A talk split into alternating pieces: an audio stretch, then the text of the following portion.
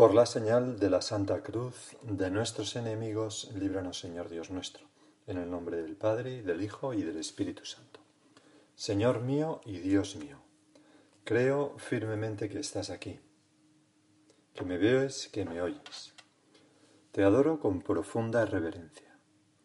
Te pido perdón de mis pecados y gracia para hacer con fruto este rato de oración en el que vamos a intentar acompañarte, Señor, en tu última cena.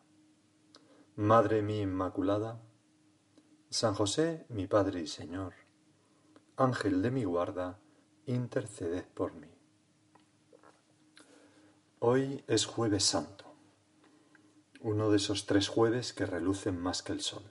Tuvo lugar la última cena y allí se instituyeron dos sacramentos, la Eucaristía y el orden, puesto que el orden sacerdotal está al servicio de la Eucaristía, pues básicamente la Eucaristía. Son, de todas formas, estos dos sacramentos, unos sacramentos que tanta gente echa de menos hoy, Señor. A veces no valoramos las cosas hasta que no las tenemos. No nos damos cuenta del regalo tan inmenso que es tenerte a ti en nuestros sagrarios y poder acudir a hacer una visita, a buscar consuelo, fortaleza, a ponerte nuestro corazón a tus pies.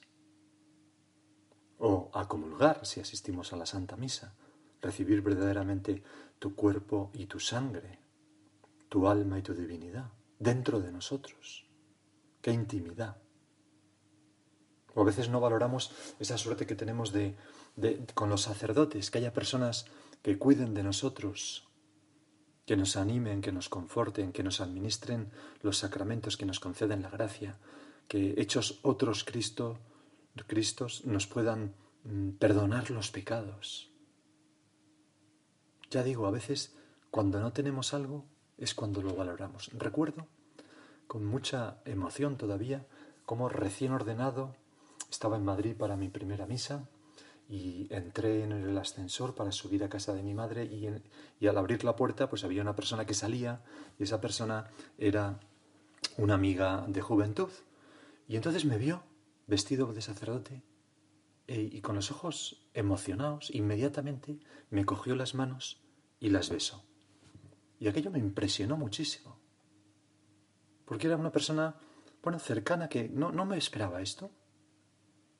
Pero el pueblo cristiano tiene esa, esa fe, ¿no? De besar las manos del sacerdote, porque son las manos que traen a Cristo y que nos dan su perdón y que nos administran la unción de los enfermos cuando es necesario, el bautismo, etc., que bendicen nuestro matrimonio, etc. Señor, gracias por, por, por lo que hiciste en una noche como la noche de este día. Nos trasladamos ahora con la imaginación al cenáculo. Esa sala en el primer piso de una casa de Jerusalén, fuera de las murallas. Quizás has estado allí, en ese espacio. Hay tristeza y presagios de muerte en el ambiente. Jesús sabe que le queda poco tiempo y ha querido, mm, has querido, Señor, prever las cosas para tener esta cena entrañable con tus discípulos, como cuando una persona sabe que, que va a morir y reúne a sus seres más queridos y les va dando instrucciones. Los conoce bien, se preocupa por sus carencias, les intenta dar buenos consejos que suplan esas carencias. Hijo mío, ten cuidado con tu carácter, porque tal, tienes que esforzarte más, tú puedes, confía más en ti, etc. ¿no? A veces se dan encargos que no se olvidan jamás, son algo sagrado. Pues mi padre, estando en el lecho de muerte, me pidió que cuidara de mi madre y lo he procurado hacer. Se habla de corazón a corazón y se entregan como regalos las cosas de más valor que se poseen. Y algo así fue este momento contigo, Señor.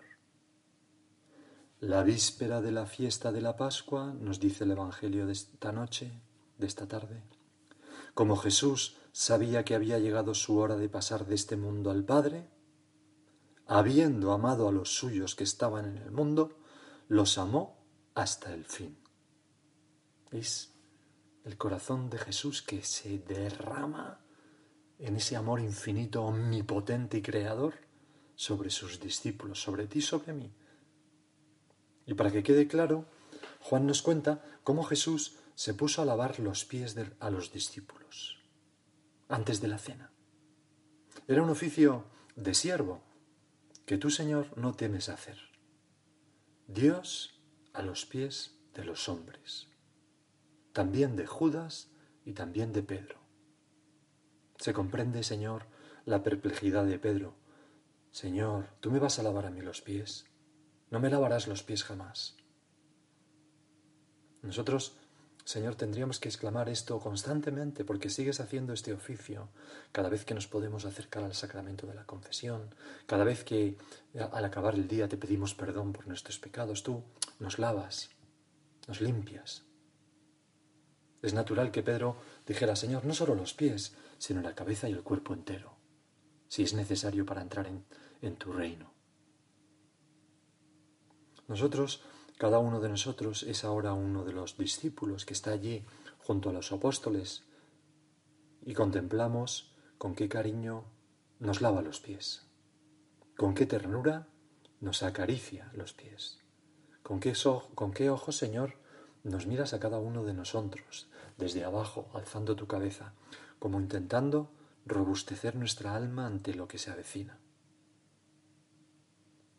Señor, verdaderamente verte así me conmueve. Tú sirviendo de rodillas a hombres pecadores y yo, a veces, zanganeando y mm, dejándome servir por los demás, sentado en un sofá sin hacer nada por ellos. Tú humilde, a los pies de tus discípulos, y yo, soberbio, que no sé humillarme ante los que viven conmigo por el bien de mi familia. ¿Cuánto tengo que aprender de ti? Cuando terminaste de lavar los pies, dice el Evangelio, que te dirigiste a ellos. Después de secarte las manos, volverte a poner la túnica, y les dijiste, ¿comprendéis lo que he hecho con vosotros? Señor, evidentemente no somos capaces de comprender cómo un Dios se pone de rodilla delante de cada uno de nosotros. ¿Comprendéis lo que he hecho con vosotros? Vosotros me llamáis el Maestro y el Señor, y decís bien, porque lo soy. Pues si yo, el Maestro y el Señor, os he lavado los pies, también vosotros debéis lavaros los pies unos a otros. Os he dado ejemplo para que como yo he hecho con vosotros, también lo hagáis vosotros. Y este es un consejo que viene del mismo Dios y que nos hace, Señor, tanta falta. Nosotros tan orgullosos hemos de aprender a amar el servicio a los demás, comenzando por los más cercanos, porque a veces somos capaces de, servir a, un amigo, a una amiga, a personas desconocidas que están sufriendo por causa de esta crisis y nos apuntamos a, a una, no sé, a una ONG o a una iniciativa de hacer trajes y, mascarillas, que es fantástico y no no hay, nada que decir en contra, ni hay por qué dejar de hacerlo, ni mucho menos. Pero a veces somos capaces de esas cosas, pero luego en nuestra casa no somos capaces de fastidiarnos de verdad por hacer felices a los demás. Somos orgullosos, tenemos un poco de roncor, andamos con tiquismiquis, con tonteritas, y no somos capaces de quererles así y de servirles así. Y de hacer un día y otro, un día y otro, un día y otro ese servicio por ellos. Me acuerdo que una, una chica, una mujer, me decía que cuando era joven le gustaba mucho salir y tal, y entonces su madre siempre le decía, hija mía, tú eres placer de casa ajena, porque tienes muchísimos amigos, todo el mundo te quiere, todo el mundo te busca, pero en casa eres una bruja. no ayudas nada y, y, estás todo el día refunfuñando y tal. Y entonces esta mujer me lo contaba y me decía, y fíjese, ahora que me he casado, ya tengo varios hijos y tal, mi marido me dice lo mismo.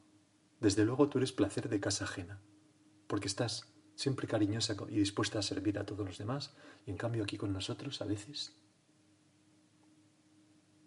Bueno, es un punto de examen. ¿Comprendéis lo que he hecho con vosotros? Pues así que habéis de hacer vosotros. San José María decía, Servir es una cosa deliciosa. No tengáis miedo a servir a los demás. Al contrario, que sea ese, esa, para vosotros, la característica más amada de vuestra vocación, el dono Dei, como Cristo, el don de Dios, el amor al servicio. Se lo decía a personas que vivían el celibato, se habían entregado totalmente a Dios, ¿no? Pero mm, todos nosotros, allá donde estamos, nuestra vocación, ¿cuál es? A servir a nuestra familia, a las personas que nos rodean, también a esos desconocidos y esas personas a las que podemos ayudar naturalmente, ¿no? Pero es como círculos concéntricos, ¿no? Cada vez se empieza primero por lo más cercano. Pero el amor de Dios por los hombres no se detiene aquí, sino que avanza en esta noche impresionante de manera imparable. Jesús, tú sabes que tu presencia entre nosotros está llegando a su fin y buscas como dejarnos una prenda, algo que nos ayude en tu ausencia. Como esas personas que se quieren y tienen que hacer un largo viaje y separarse y entonces se intercambian una fotografía, el ejemplo lo ponía también San José María, y ponen una dedicatoria tan encendida, decía él, que extraña que no se queme el papel de la foto. Pero no es más que una foto. Pero tú, Señor, lo que nosotros no podemos hacer, que es irnos y quedarnos, sí puedes hacerlo. Y eso haces. Te vas, porque vas a morir, vas a resucitar, vas a ascender al cielo a la gloria del Padre, pero te vas a quedar con nosotros. Y así, en la lectura de la misa de hoy, tomada de la carta de San Pablo a los Corintios, se lee, El Señor Jesús, en la noche en que iba a ser entregado, esta noche, tomó pan y pronunciando la acción de gracias, lo partió y dijo, Esto es mi cuerpo, que se entrega por vosotros. Haced esto en memoria mía. Se hizo en aquella cena un silencio total. Algo misterioso había ocurrido y los apóstoles sentían que se había abierto un modo de ser nuevo, una, una dimensión desconocida, una presencia, mm, iba a decir mágica, pero no es mágica, es una presencia real, pero, pero desconocida. El Señor había instituido la Eucaristía, el sacramento del amor. Se hace pan para alimentarnos. Se queda en la Eucaristía en forma de pan para que podamos tratarle con confianza. Está hecho un pedacito de pan. Si una persona que es buena se le dice es más bueno que el pan, ¿qué podemos decir del Señor que se queda hecho pan? ¿Cabe más amor? ¿Existe algo de más valor que pudiera entregarnos en este momento eh, trascendental? Su propio cuerpo, su propio ser, su alma, su divinidad. Señor, ¿cómo sabías lo mucho que te necesitábamos? ¿Cómo sabías que el mundo necesita poner como un muro que contenga el mal mm, a través de esa red de sagrarios extendida por toda la tierra? Me acuerdo una vez una madre que me contó, era una madre que se había convertido ya bastante mayor y me contó que un día iba andando por los montes, creo que era de Asturias o de León, no recuerdo bien, y entonces en medio de esos páramos desiertos, una soledad tremenda, frío. Y entonces de repente encontraron una, se veía una construcción, una iglesita románica, pequeña, eh, casi se confundía con el paisaje, se acercaron, abrieron y se encontraron que estaba el Señor allí. Y dice ella que en ese momento se dio cuenta de lo vacío que estaría el mundo si no fuera por la presencia de Jesús en los sagrarios. Y se emocionó y le dio gracias al Señor. También yo, Señor, también nosotros sentimos tu presencia, ahora un poco más a distancia. La añoramos. Cuánta paz pone en nuestro espíritu, ¿no? Me acuerdo también haber leído cómo la Madre Teresa de Calcuta, esa gran santa, cuando ya estaba al final de su vida en la enfermedad que acabaría, vamos, que hospitalizada y no saldría del hospital, moriría allí, y los médicos que la entendían, pues algunos de ellos eran hindúes, y, este, uno de ellos hindú, pues eh, había una noche en que la Madre Teresa estaba como muy inquieta, se movía, intentaba quitarse las vías en su inconsciencia, entonces le pidió al sacerdote que por favor trajeran aquella cajita que calmaba tanto a la Madre Teresa. El sacerdote no le entendió. Dijo, pero ¿a qué te refieres? Sí, esa cajita que es como una cajita de zapatos, donde está su Dios. Ah, se dio cuenta de que se refería al sagrario, que en otras, en otras hospitalizaciones de la Madre Teresa le habían puesto en su habitación un sagrario para que rezara. Y entonces, en esta vez no, porque estaba bastante inconsciente, eh, delirando, ¿no? Y entonces el, pues el sacerdote pues, le hizo caso y trajo, esa, eh, trajo el sagrario y, y reservó al Santísimo en la habitación de Santa Teresa de Calcuta. Y contaba que inmediatamente se calmó. La presencia del Señor calmó a esta santa que había pasado su vida tantas horas de rodillas antes de ir a trabajar con los pobres de los pobres delante del sagrario, que tenía una amistad inquebrantable contigo, Señor. Por eso nosotros estos días, Señor, tantas veces estamos repitiendo esa, esa comunión espiritual. Yo quisiera, Señor, recibiros con aquella pureza, humildad y devoción con que os recibió vuestra Santísima Madre, con el espíritu y fervor de los santos. Recuerdo que una niña del colegio cometió un error delicioso. Dijo, yo quisiera, Señor, recibiros con aquella pureza, humildad y emoción. Emoción.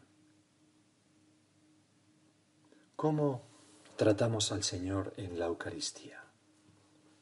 Oiga, me parece que te estoy oyendo decirme, ya me gustaría a mí, pero ¿cómo lo voy a hacer si no puedo salir de casa?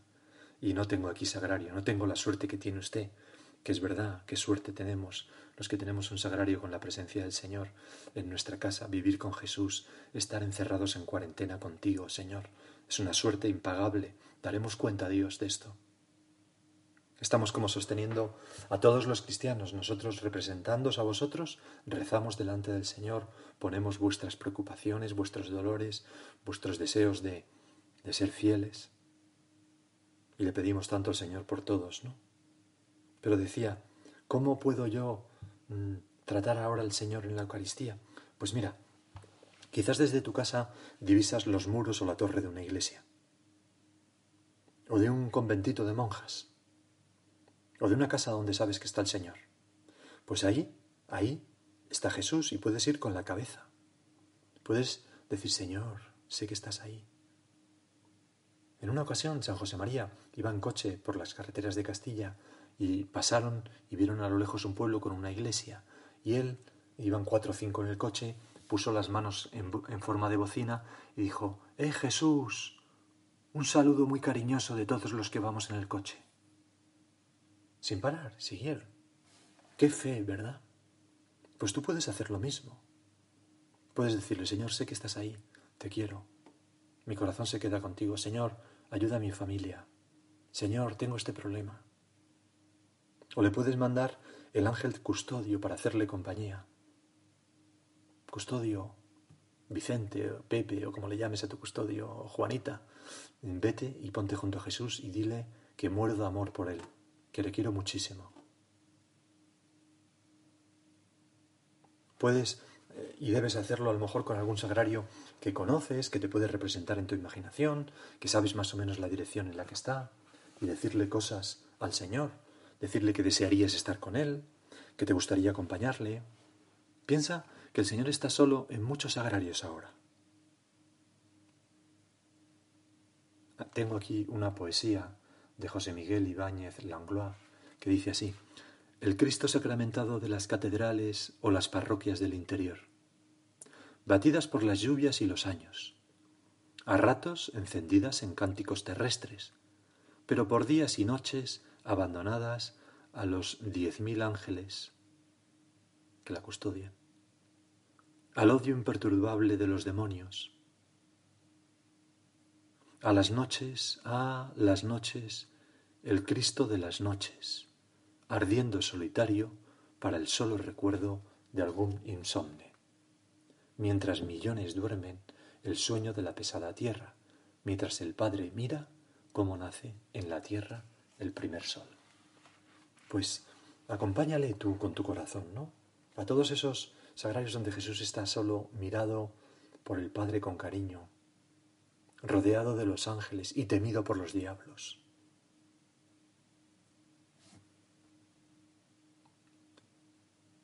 La verdad, Señor, es que mm, quería también, lo voy a decir brevemente, aunque me extienda un poco más, y es que esta noche ocurrió algo más. No solamente te quedaste tú en forma de pan, sino que adelantaste en esa última cena la entrega, anticipaste la entrega de tu vida por los tuyos. Porque eso es la Santa Misa. Tú la anticipaste y nosotros la volvemos a hacer presente cada vez que celebramos la Santa Misa.